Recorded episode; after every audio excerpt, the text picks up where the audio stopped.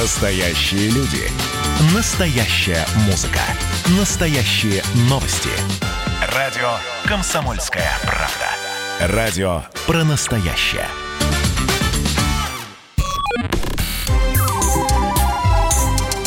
Не отключайте питание радиоприемников. Начинается передача данных. Всем привет, это передача данных в студии Марии Баченина. И если у вас плохо с физикой, то прямо сейчас наступает твоя, друг, минута славы. Потому что у нас в гостях физик, блогер, популяризатор науки, автор YouTube-канала «Физика от Побединского», собственно, Дмитрий Побединский. Я очень благодарна Дмитрию за то, что он сумел благодаря своим роликам на YouTube сделать то, чего не смог мой учитель по физике в середине 90-х. Сегодня передача данных у нас будет по заявкам. Я как грибы собирала вопросы слушателей, коллег, моих знакомых. Давайте начинать. Дмитрий, здравствуйте. Добрый день. Скажите, пожалуйста, а почему мы не понимаем физику? Кто мы. Ну, большинство, нет, вы вычеркиваетесь из нашего списка автоматически. Ну, тогда нужно сказать, что некоторые не понимают физику. Хорошо, да? хорошо, не буду обижать тех, кто ее понимает. Да, есть, которые понимают. В принципе, правильно вы начали с того, что отчасти это идет э, со школы, э, с образования, что э, вот как-то выпадают какие-то отдельные части школьной программы из головы, так сказать, ну, не знаю, просто люди, например, пропускают занятия там по болезни или еще как-то. И если выпадают какие-то отдельные кусочки, то тогда целая картина не складывается. И это как снежный ком растет непонимание, и в итоге превращается вообще в полное, собственно, даже отрицание физики как э, вообще какой-то науки, можно даже так сказать. Слушайте, наверное. вы описали мой случай. Вот прямо на 100-500%. То есть физика – это удел здоровых людей, которые не уходят на больничные. Ну хорошо, тогда немного а, таких космических вопросов. А почему мы не падаем, когда Земля с колоссальной скоростью вращается вокруг своей оси, вокруг Солнца? Но тут такое дело, что мы, в принципе, вместе с Землей э, движемся синхронно. Мы родились уже разогнанные движением Земли. А если бы мы как-то телепортировались и оказались с нулевой скоростью около поверхности Земли, то да, она бы нас сшибла. Например, на экваторе э, Земля относительного центра вращается с, со скоростью, насколько я помню, 1666 километров в час. По-моему, вот такая вот большая скорость, там около 400 метров в секунду. И это достаточно быстро. Но так как мы синхронно вместе с ней движемся со своего рождения, то, в принципе, мы этого движения не замечаем. А почему нас не травмирует сильное давление воздуха? В школе я очень э, мучил своего преподавателя, спрашивал, почему давление – это не векторная величина, не направленная. То есть, вот сила, она имеет какое-то направление. Там подействуешь в одну сторону, там одно произойдет, в другую сторону – другое. Физическая величина, она имеет направление. А вот давление, оно не имеет направления. Оно действует как бы во все стороны. Соответственно, э, давление, которое действует на нас снаружи, атмосферное, оно уравновешивается давлением, э, которое есть внутри нас, внутри нашего тела. Получается, в сумме они дают как бы нулевое действие. Они уравновешивают друг друга. Вселенная, она действительно бесконечна или все-таки где-то заканчивается? Э, по поводу Вселенной мы точно не знаем. Дело в том, что э, мы можем наблюдать только ограниченную часть Вселенной, так называемую наблюдаемую Вселенной. Почему э, так происходит? Потому что скорость света имеет конкретное значение – 300 тысяч километров в секунду. И от очень-очень далеких областей Вселенной свет просто еще не успел дойти до нас за все время существования Вселенной. Я это сравниваю с э, э, грозой, когда вот произошла какая-то вспышка, э, молния, и мы увидели молнию, но грома еще нет. И гром через несколько там, секунд, там, десятков секунд доходит до нас. То же самое и здесь. Вселенная огромна, и где-то там далеко-далеко э, там рождаются звезды, там появляются галактики, они там исчезают. Вот. Но свет от них просто еще не успел дойти до нас, и мы еще это не увидели. Соответственно, есть только ограниченное ограниченный объем Вселенной, который мы можем разглядеть в, теоретически в телескопы, он достаточно большой, в диаметре, насколько 93 миллиарда световых лет. Это гигантские цифры. А, но что находится за ним, мы не знаем. Соответственно, мы не можем точно сказать, бесконечна она или нет.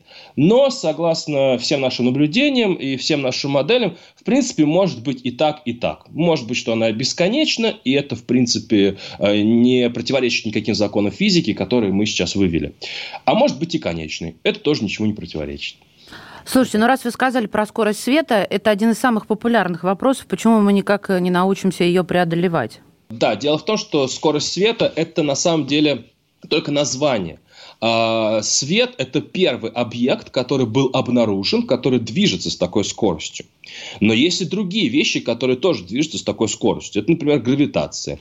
В общем, некоторые частицы тоже движутся с такой скоростью. И вообще, на самом деле, это как бы максимальная скорость во Вселенной. Просто свету повезло двигаться с максимальной скоростью. И почему существует такая максимальная скорость во Вселенной?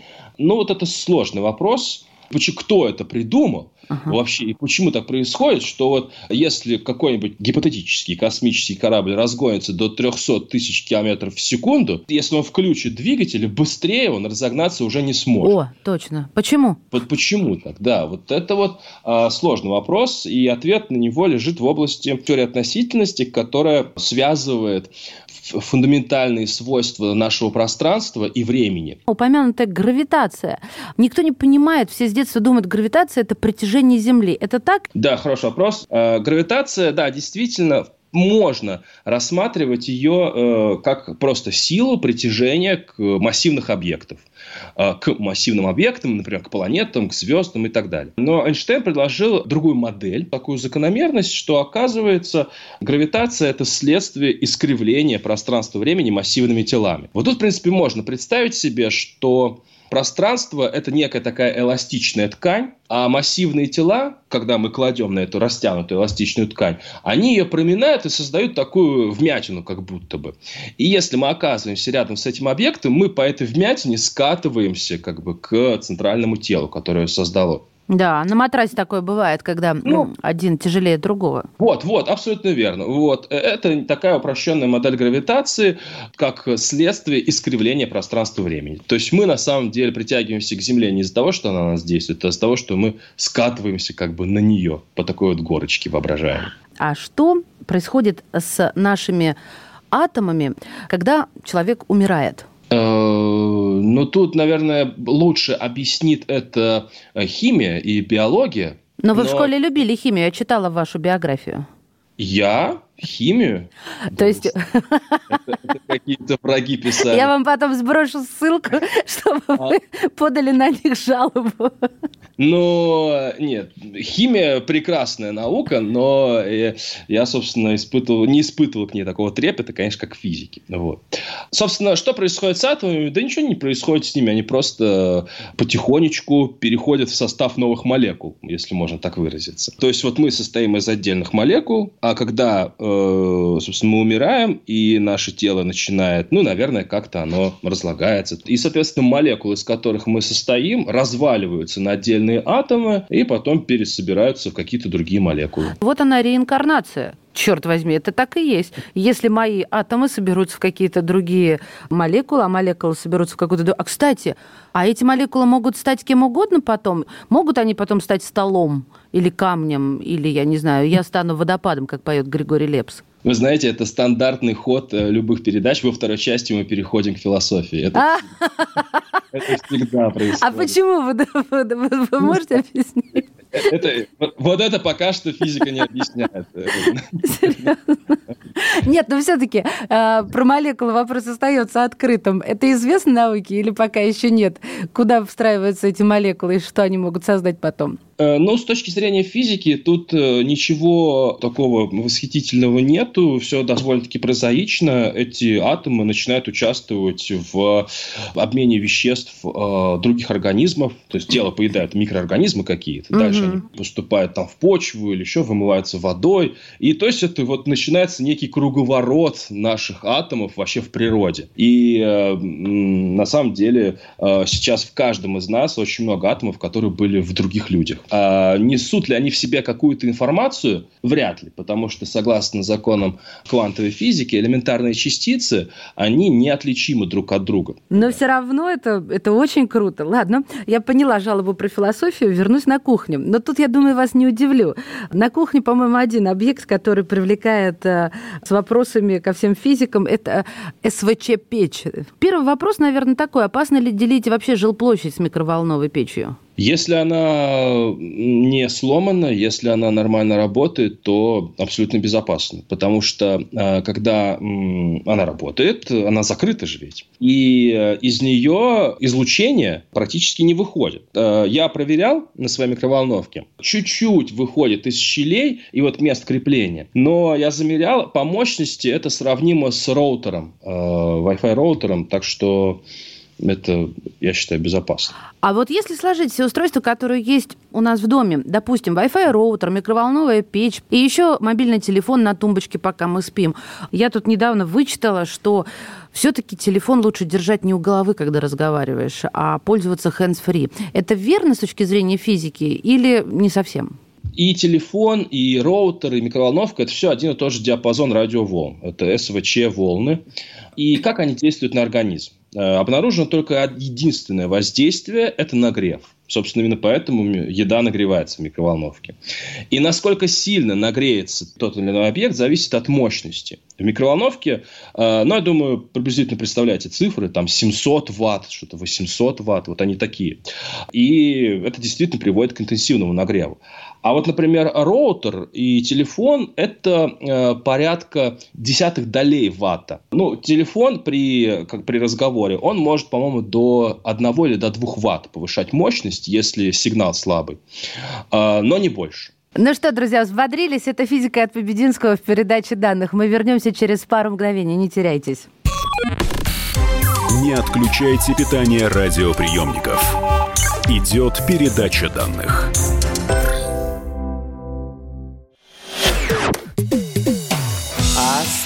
Остались только мы на растерзание. Парочка простых и молодых ребят. Ла-ла-ла-лай, ла-ла-ла-ла-ла-лай, ла-ла-лай. Утекай.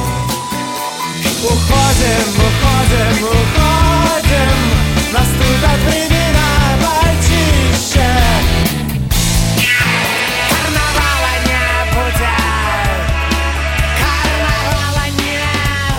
«Комсомольская правда». Радио поколения Мумитроля.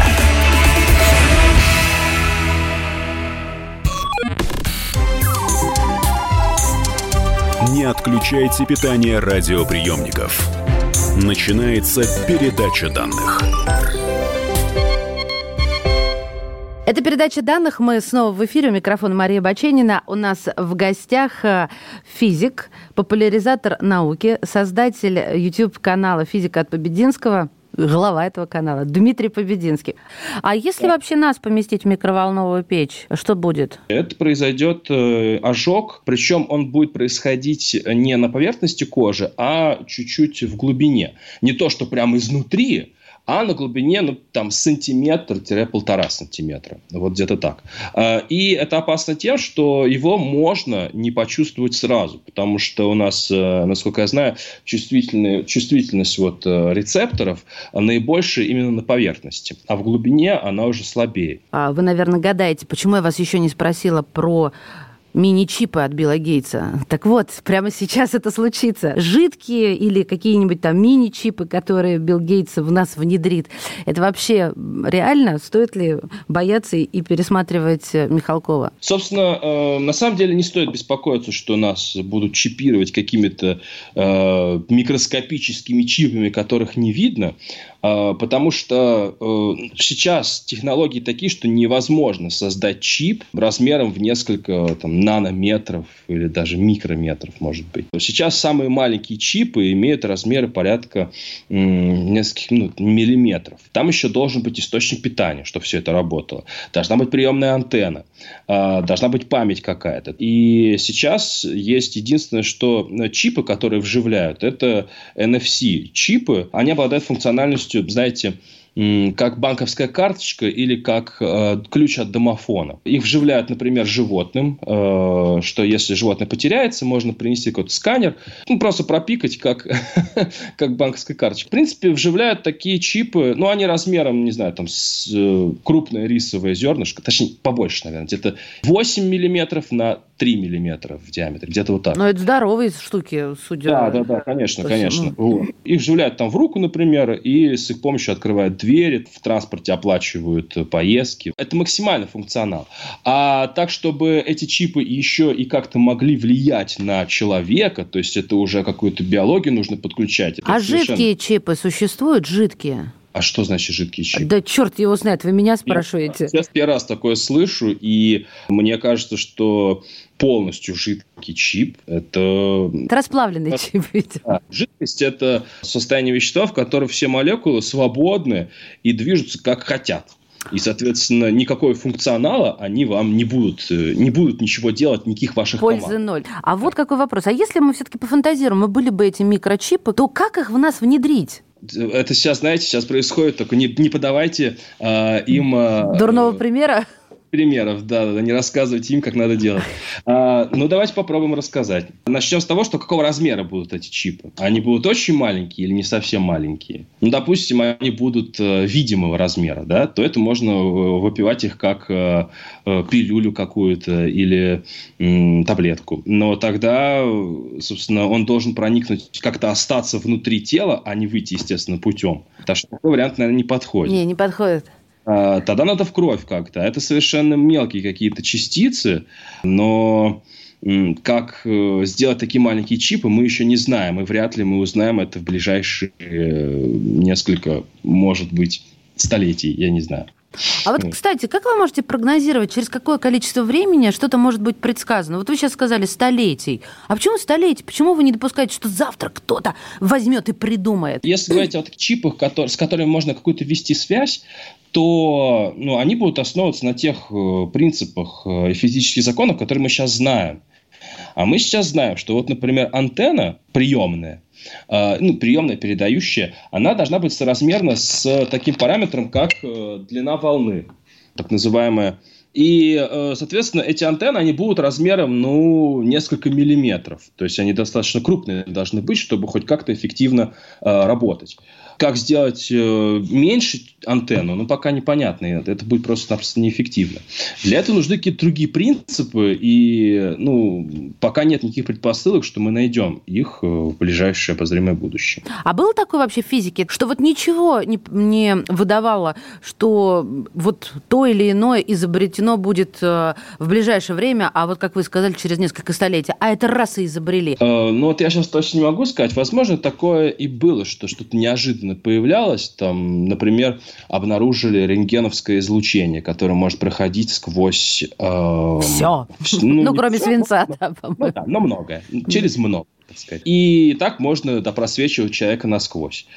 Сейчас, собственно, настолько большой диапазон явлений изучен, что уже сложно представить, что вот где-то мы что-то не доглядели, не увидели, э, и там что-то мы новое откопаем. Понятно. Один из самых волнительных вопросов, и уже, ну, скорее всего, он последний. Чем отличается 3G от 5G, кроме цифры, э, которая равна двум? И вообще, что это такое? Ну, если коротко. Да, если коротко, это э, поколение сотовых сетей, систем мобильной связи. И отличается оно, конечно же, скоростью. Э, также отличается количеством абонентов, которые может обслуживать сеть. Отличается скоростью отклика, так называемым пингом ну и другими мелкими параметрами. Но это тоже, получается, волны. И я, кстати, сказал вот эти отличия. Э, отличия в основном именно в техническом таком плане и в плане характеристик. А в физическом плане это абсолютно те же радиоволны такого же диапазона и ничего нового в этом вот с физической точки зрения вообще нет. То есть 5G напрасно люди боятся. Вы сейчас это имеете в виду, что ничего нового, ребят, 3G уже есть и живем пока, да? А я могу сказать, что вот 3G, например, использует частоту ну, порядка 3 ГГц. А 5G будет использовать и там, 3-4 ГГц. И еще они взяли дополнительный диапазон частот около 30-40 ГГц. Вроде как в 10 раз больше, может быть там может быть опасность. Но этот диапазон уже активно используется в гражданской авиации, например, в метеорадары, э, да и вообще радары в аэропортах, это вот э, используют этот диапазон. А полицейские в своих радарах тоже используют эти радиоволны. А, и много где еще они а применяют. А почему тогда народ начал так кипишить и бояться этих 5G? Что это такое? Это какие-то происки конкурентов и вбросы? Или там действительно ну, было за что зацепиться? Но мне почему-то кажется, что то здесь очень э, так э, повезло нам в кавычках с историей еще и про коронавирус, э, что все это наложилось, и вот так все получилось. Просто пандемия она произошла достаточно внезапно, вообще ничто не предвещало беды, и людям нужно было найти какое-то оправдание, почему такие вещи происходят. И начали искать э, виноватых, вот, ну и под горячую руку попалось 5G. Такое может быть объяснение, но, конечно же, можно придумать и много других. Но это можно обозначить одним словом «психанули». Я, честно говоря, в очередной раз э, воодушевлена. Все потому, что я, я понимаю. Я от всей души вас благодарю. Друзья, физик, блогер, популяризатор науки, автор YouTube-канала «Физика от Побединского» Дмитрий Побединский был сегодня в передаче данных. Спасибо. Передача данных успешно завершена. Не отключайте питание радиоприемника. Скоро начнется другая передача.